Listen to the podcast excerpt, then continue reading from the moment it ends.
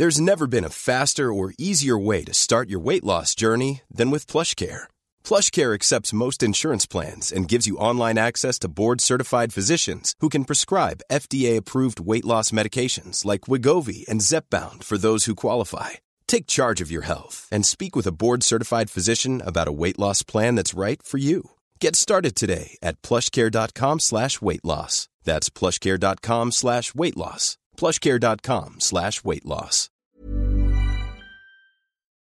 Dixo Exile. Network.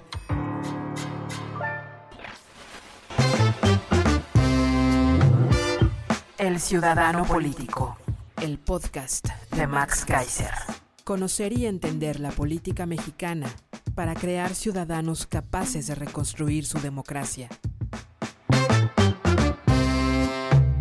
Hola, yo soy Max Kaiser y esto es El Ciudadano Político, el espacio en el que tú y yo analizamos los grandes temas de la política mexicana, pero no solo para entenderlos, sino para que tú y yo nos pongamos a discutir con todas aquellas personas que necesitan entender lo que está pasando en México. ¿Qué es lo que está pasando y qué consecuencias puede tener en nuestra vida inmediata?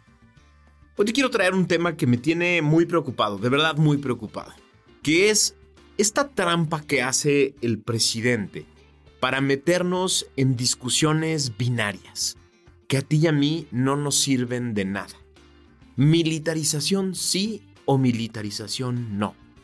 Combate a la pobreza sí o combate a la pobreza no. Combate a la corrupción y la impunidad sí o combate a la corrupción y la impunidad no. Son los tres ejemplos que te quiero poner hoy, esos tres grandes temas, para tratar de desmenuzar la trampa en la que nos mete todos los días el presidente, todos los días, ¿eh? Cada mañanera es un inicio de una nueva trampa para meternos en esta dinámica binaria de discusiones que no nos llevan a ningún lado. Estas son las tres grandes promesas de su sexenio que vienen desde la campaña. Paz, acabar con la pobreza y acabar, acabar con la corrupción. Son las tres cosas que prometió, las tres cosas más importantes. El eje central de su oferta. Conmigo va a haber paz, se va a acabar la violencia, se va a acabar la, la inseguridad. Conmigo se va a acabar la pobreza y conmigo se va a acabar la corrupción. Son las tres grandes promesas, los tres grandes ejes, los tres temas con los que convenció no solo a personas que ya eran parte de su movimiento, que ya le tenían alguna confianza, que ya querían que fuera presidente, sino a millones de personas más que tiempo antes lo veían con recelo, lo veían con desconfianza, lo veían incluso con coraje, y que de pronto en el 2018 dijeron, va, vamos a darle la oportunidad. Estos tres grandes temas, estas tres grandes promesas, se han convertido en fracasos completos, sí, con datos duros, fracasos absolutos, completos, que, digamos, la realidad ha hecho que pongan a pensar a todas aquellas personas que confiaron en él. La, la, violencia. El dato duro de la violencia es que este ya es el sexenio más violento de la historia. Así, punto. Nunca se habían cometido más homicidios que en los últimos tres años. Son los tres años más violentos de los que se tiene registro en términos de homicidios. Sí, son los años en los que más delitos graves se han cometido, en los que más atrocidades se han cometido. Lo tiene perfectamente determinado y calculado esta organización que se dedica a estudiar estos temas que se llama Causa en Común son los tres años en los que más atrocidades se han cometido. Es el sexenio en el que más periodistas se han asesinado.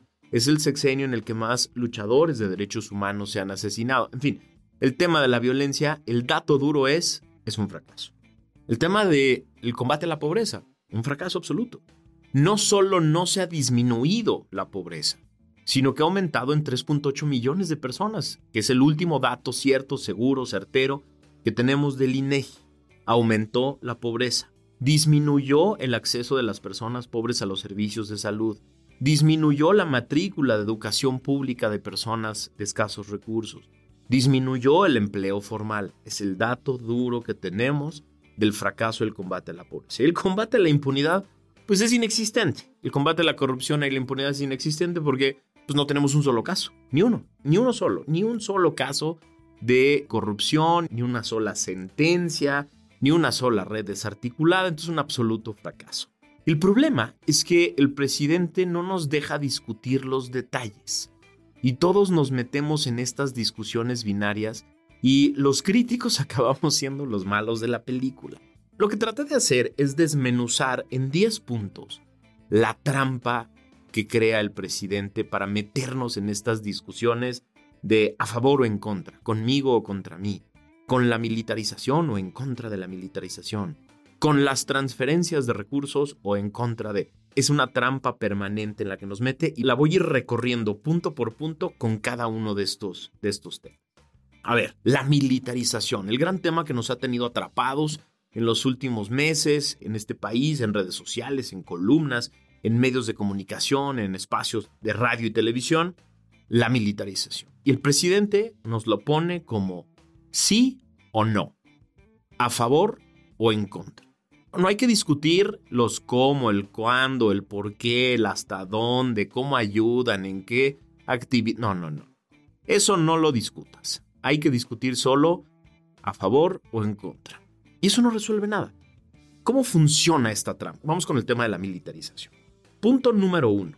El presidente crea el parámetro. Es lo primero que hace. Él se convierte en el traductor de la voluntad del pueblo, el que puede conocer la voluntad del pueblo y entonces crea el parámetro y dice paz, ¿no? Vamos a, vamos a generar un, eh, un país en el que haya paz, en el que no haya violencia y por lo tanto la lucha contra la violencia, contra la inseguridad, se va a llevar a cabo a través de sus causas, dice el presidente, y entonces le voy a dar dinero a las personas que no tienen, voy a mejorar las condiciones de pobreza y así se va a acabar. Y al mismo tiempo voy a crear un cuerpo militar que se llama Guardia Nacional, que se va a encargar de resolver todos nuestros problemas. Él crea el parámetro, ¿no? Ese es el punto número. El punto número dos es que se separa del pasado. Todo lo que pasó antes de mí está mal, todo, todo, no hay matices, no hay, no hay discusión sobre si algunas de las estrategias de seguridad funcionaban, sobre si la presencia del ejército en las calles de los últimos tres sexenios era idéntico a lo que está proponiendo. No, él dice no, no, no es igual. Oiga, pero es lo mismo, son el ejército. No, no, no, no es igual. Es el ejército en las calles, pero conmigo, con otra forma de pensar, este es el pueblo uniformado, le dice el presidente. Oye, igual era el pueblo uniformado. No, no, no, porque antes estaba Calderón, antes estaba García Luna, antes eh, no es lo mismo. Segunda trampa es se diferencia del pasado, se separa del pasado. Tercera trampa, no hay matices. No se permite la discusión sobre los detalles. ¿Cuánto ejército en las calles? ¿Dónde? ¿En qué lugares? ¿Con quién se coordinan? cuáles son las tareas específicas que tienen, cuáles son las funciones y facultades concretas que tienen. No, a mí no me pregunten eso, dice el presidente, es sí o no.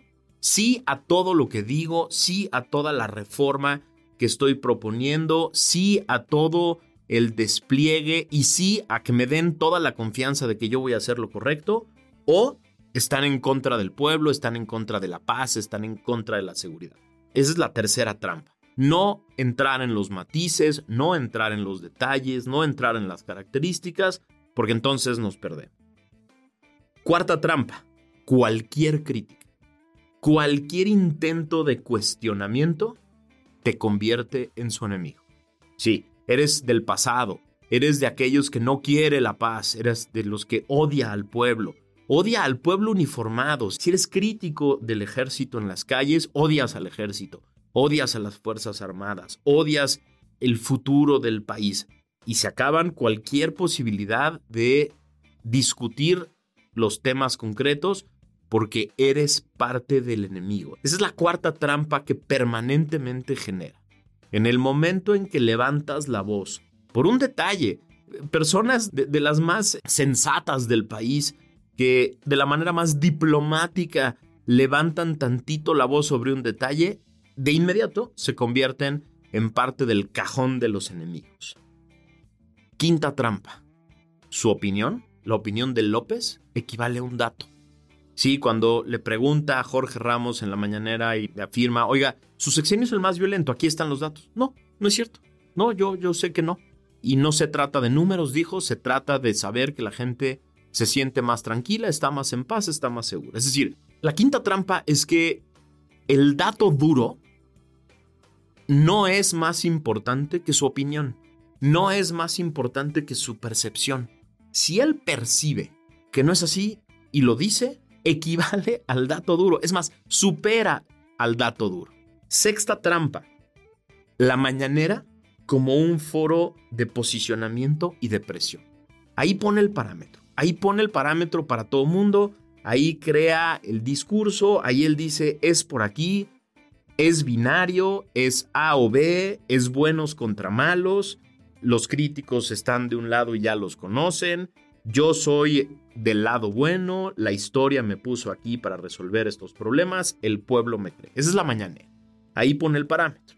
Y luego, siete, viene la séptima trampa, que es manda a la red de eco que tiene por todos lados a repetir incansablemente este discurso. Entonces, si en la mañanera dice, ahora ya cambié de opinión, militarización sí, y con todo, y a favor de cualquier forma de presencia del ejército en las calles haciendo todo lo que yo digo. A partir de ese momento, a partir de esa sexta trampa, la séptima es la red gigantesca de eco que tiene por todos lados, replicando el mensaje.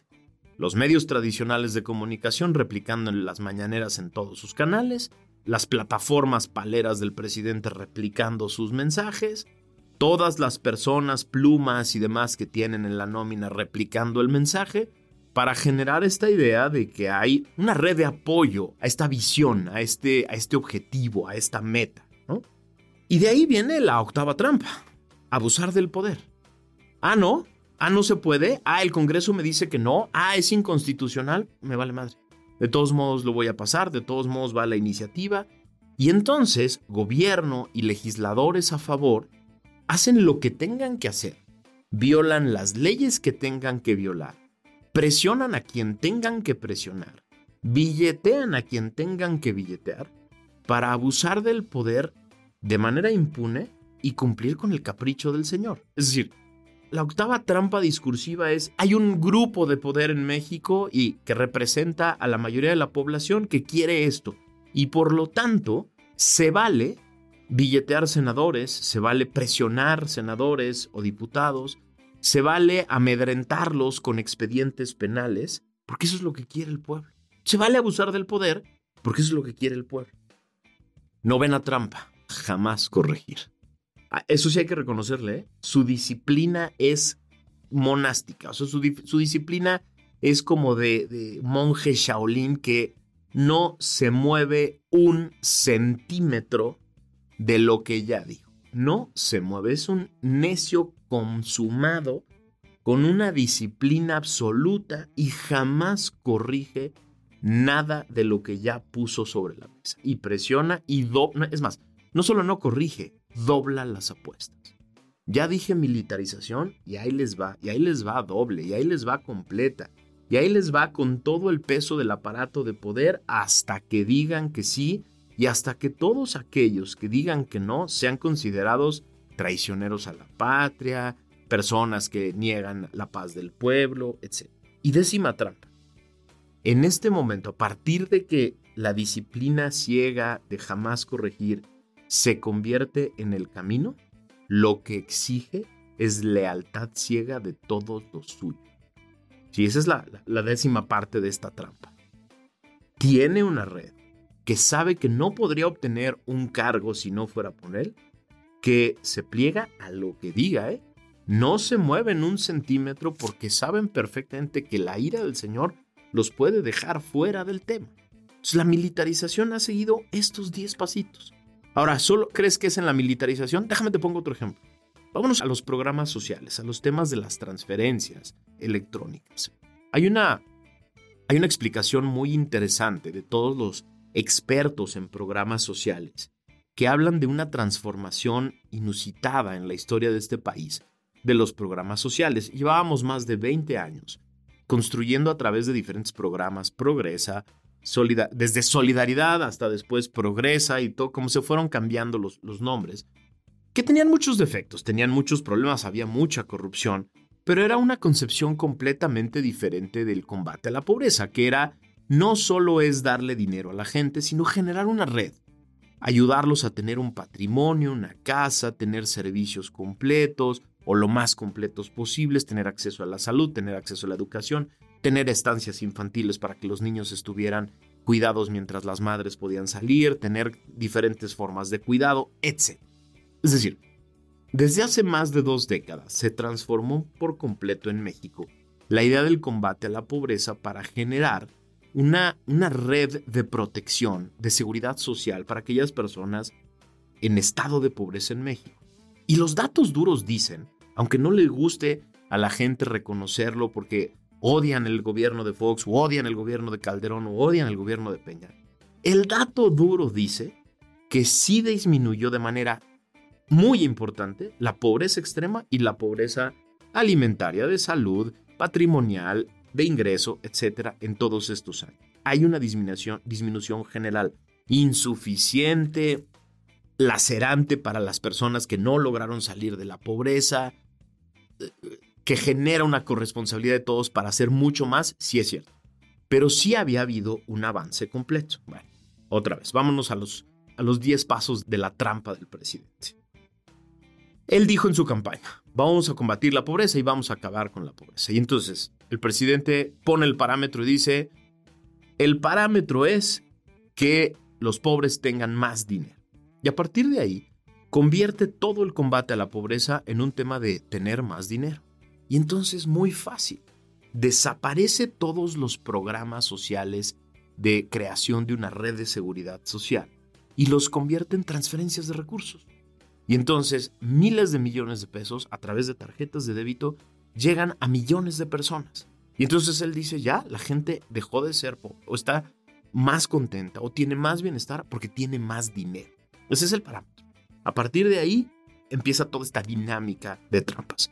El parámetro es que tengan más dinero. ¿Tienen más dinero? Sí, sí tienen más dinero. Y por lo tanto, yo ya cumplí. Yo ya le cumplí a toda esa gente. Trampa número dos esto es diferente al pasado. ¿no? ¿Se acuerdan que les decía? El segundo paso es, me estoy separando del pasado. ¿Por qué?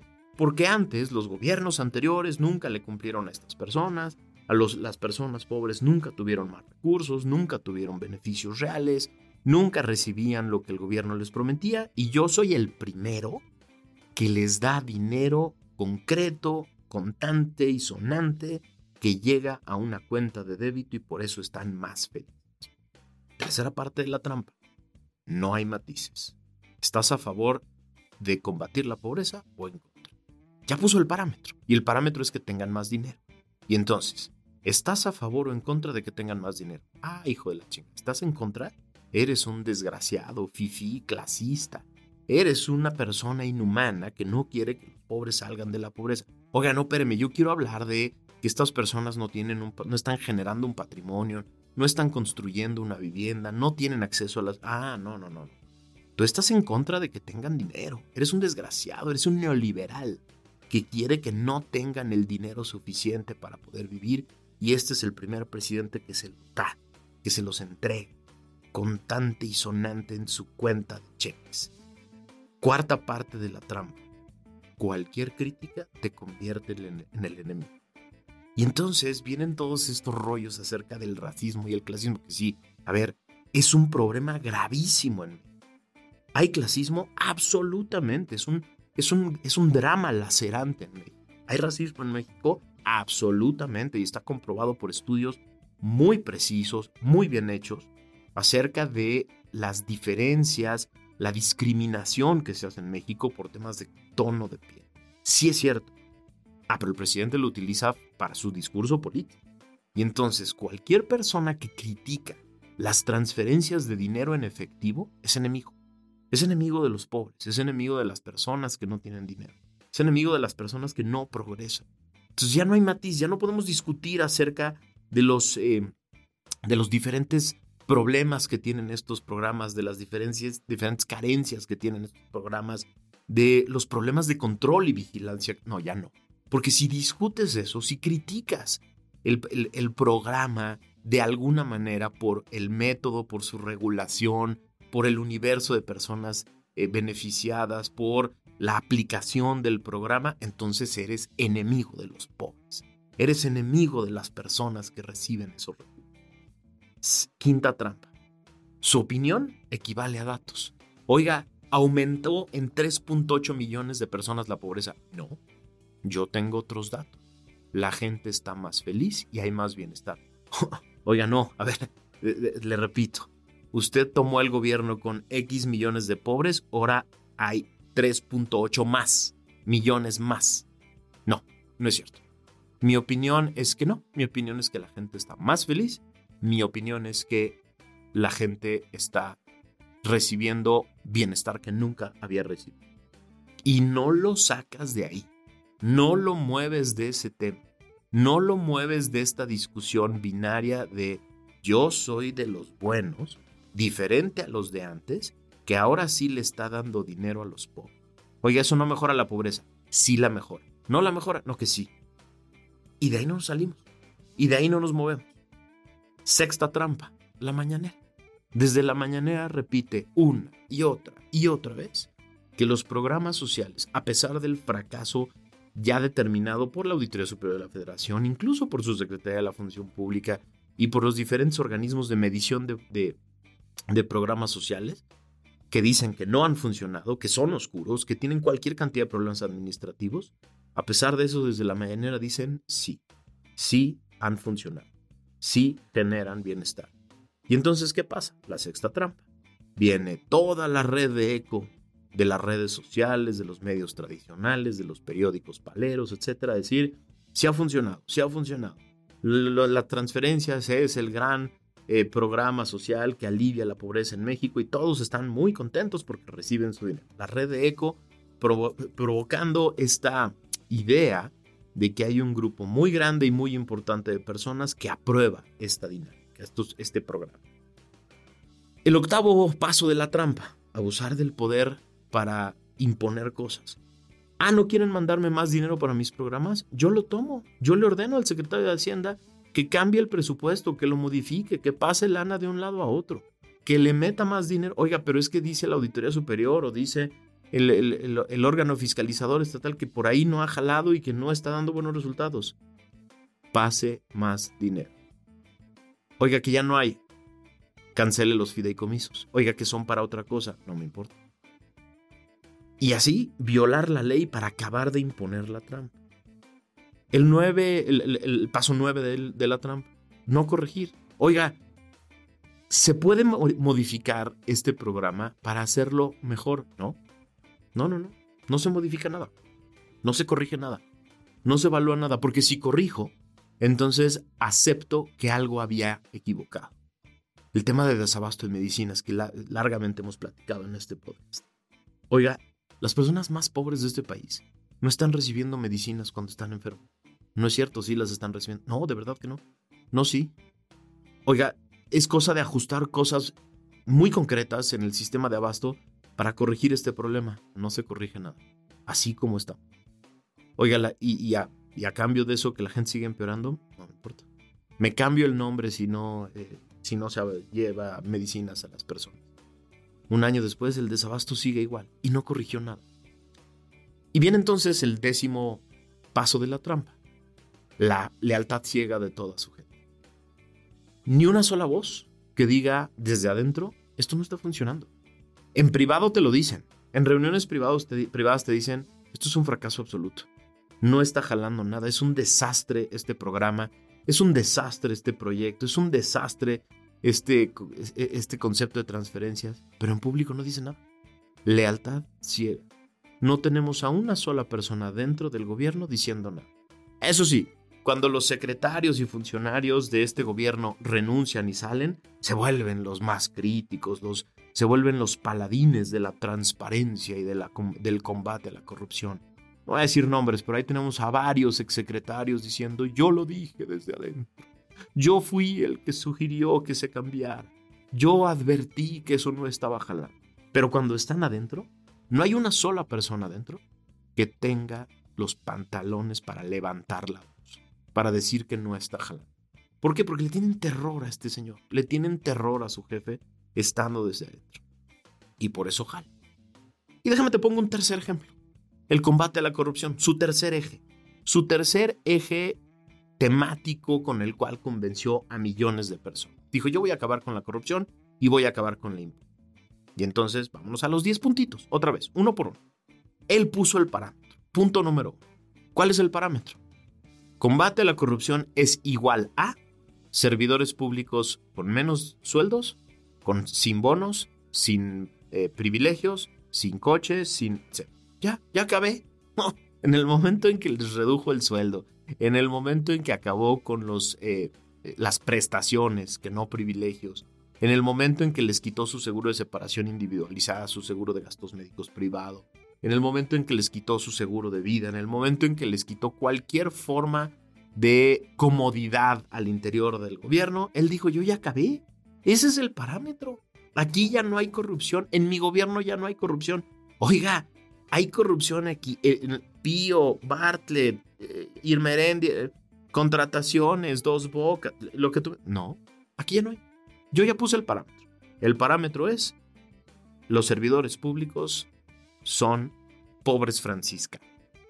Son personas que se adaptan a la justa medianía de la pobreza franciscana. Y por lo tanto, yo ya puso el parámetro. Y de ahí no se mueve. Paso número dos de la trampa.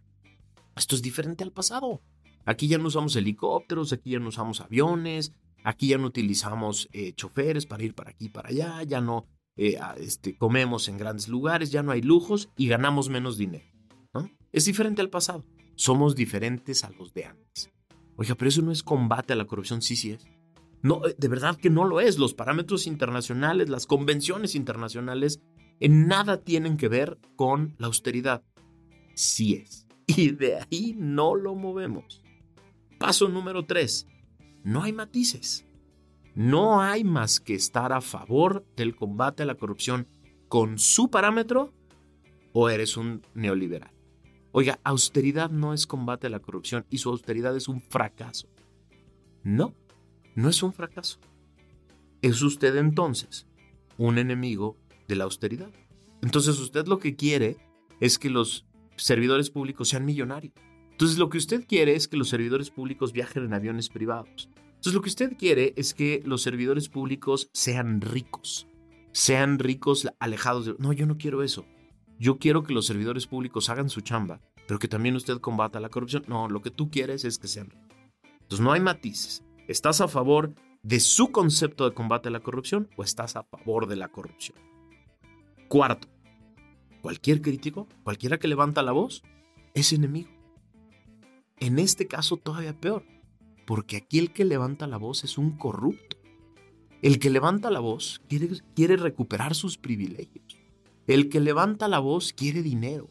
El que levanta la voz quiere contrato. Así, con esas palabras lo ha dicho el presidente desde la mañanera. El que se vuelve crítico es porque quiere seguir siendo corrupto. Es un enemigo del Estado, del pueblo, porque lo único que quiere es seguir robando. Lo ha dicho de comunicadores, lo ha dicho de periodistas, lo ha dicho de servidores públicos, de servidores públicos actuales, de personas que escriben en las redes, lo ha dicho de todo. El que quiere criticar mi idea de combate a la corrupción es un corrupto. Lo ha dicho de mí. Lo dijo en un par de ocasiones cuando hablé del combate a la corrupción en una columna en mis redes sociales y en este podcast. Seguro soy un corrupto, seguro soy del grupo de Claudio X, de Calderón, del Reforma, así lo dijo. Porque mi crítica no vale, porque seguro soy del enemigo, porque seguro soy un corrupto que quiere privilegio. Así lo dijo. Su opinión, quinta trampa, equivale a trampas. Perdón. Su opinión equivale a datos. Oiga, ¿Que no hay combate a la corrupción? Sí, yo tengo otros datos, sí hay. Hemos combatido como nunca la corrupción. Y tiene además el descaro de aventar una cifra que es una locura. ha dicho en diferentes ocasiones, lo dijo en su último informe de gobierno, el combate a la corrupción nos ha permitido ahorrar dos billones de pesos. Con cara seria, sin reírse, sin, sin, sin parpadear. Dijo que el combate a la corrupción de su gobierno implicó dos billones de pesos de ahorro. ¿De dónde se sacó esa cifra? De donde ustedes se están imaginando. De ahí se la sacó. Porque no existe un solo dato duro, un solo documento de que esa cifra sea ni siquiera medianamente cercana a ningún tipo de ahorro en el combate a la corrupción. Pero lo dijo él. Y entonces vamos a la, sexta trampa. Lo dijo en una mañanera, lo dijo en un informe, lo dijo en, en diferentes foros. Y entonces, pues es mi opinión, es lo que yo digo. Y a partir de ahí, séptima trampa, su red de eco. Su red de eco lo mueve por todos lados, lo pone en columnas, lo pone en programas de radio, lo pone en programas de televisión, el canal 11 y el canal 22, replicando una y otra vez estas mentiras. Su red de eco lo hace parecer que sí es cierto. Octava parte de la trampa.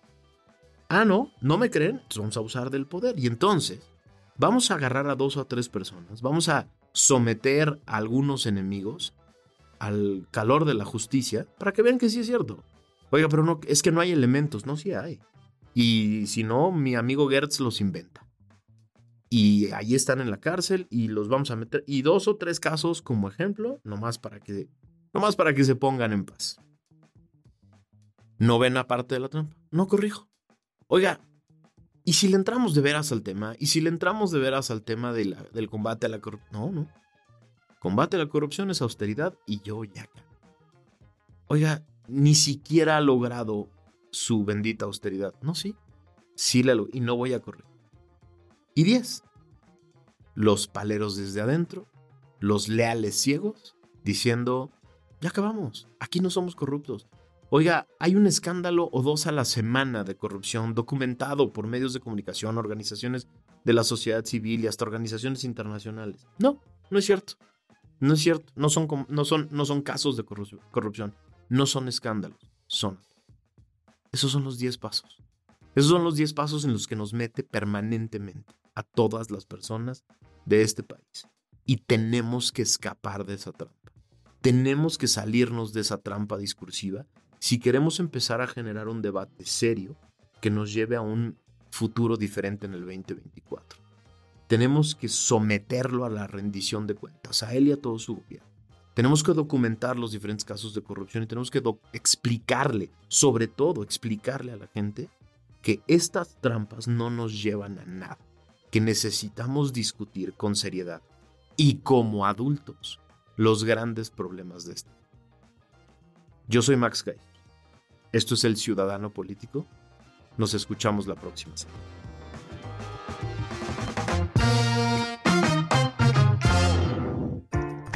Exile Network.